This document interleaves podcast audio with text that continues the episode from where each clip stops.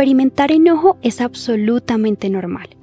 No es saludable guardar sentimientos de culpa por habernos enojado. Pero, ¿cómo saber si mi enojo está fuera de control y necesita ayuda? Si no soy capaz de controlar mi respuesta ante el enojo, es evidente que me he sometido a él. En ciertos momentos, cada vez más frecuentes, este sentimiento me controla y una vez más mi ira surge, inicia una escalada imparable de la que no puedo regresar. En el camino, arraso con todo, digo las palabras más hirientes que jamás imaginé incluir en mi vocabulario arrojo objetos, golpeo, ofendo y el ritmo de mi corazón se acelera hasta el punto de dificultar mi respiración. ¿Te has sentido de esa manera? Observas las miradas temerosas de las personas a tu alrededor y aún así no puedes detenerte.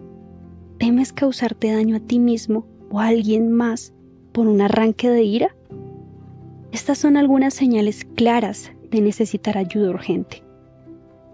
Jonás necesitó un enorme pez rescatista para aplacar su enojo descontrolado. Y no tuvo que sacar su teléfono móvil, dar clic en la aplicación, buscar ballenas cercanas disponibles, compartir su ubicación en el fondo del océano y confirmar la carrera del pez que tardará menos en recogerlo. No. Dice la Biblia que el Señor dispuso un enorme pez para que se tragara a Jonás. Dios acudió en su ayuda. Del Señor provino su salvación. Pero para que eso sucediera, Jonás tuvo que reconocer su situación desesperada. Clamó, invocó a Dios. Sus palabras están registradas en la escritura.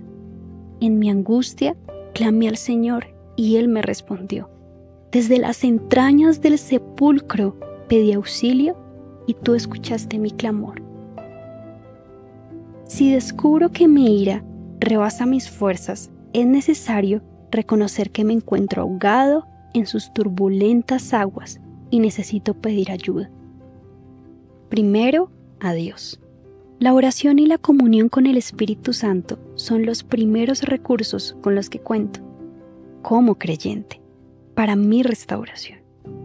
El poder sobrenatural de Dios y su misericordia son abundantes, reales y actuarán a mi favor conforme a la fe.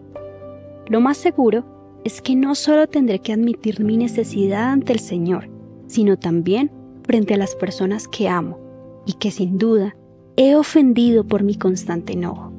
Además, tendré que comprometerme a dar pasos ciertos para lograr un cambio evidente. Incluso podría ser indispensable visitar a un consejero cristiano o un terapeuta. ¿Te asusta la palabra terapeuta o la palabra consejero? Nos asusta admitir nuestra vulnerabilidad, pero en mi angustia clamé al Señor y Él me respondió. Pedí auxilio y Él escuchó mi clamor.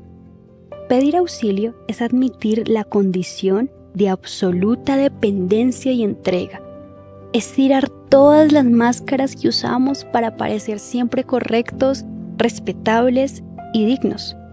No te quedes callado. Si lo necesitas, pide ayuda. Confiesa tu angustia o tu fracaso frente al trono de Dios. Levántate y visita al consejero o al terapeuta. Trabaja en el proceso para tu restauración y llegará. Tu gran pez viene en camino. Que el Señor te bendiga.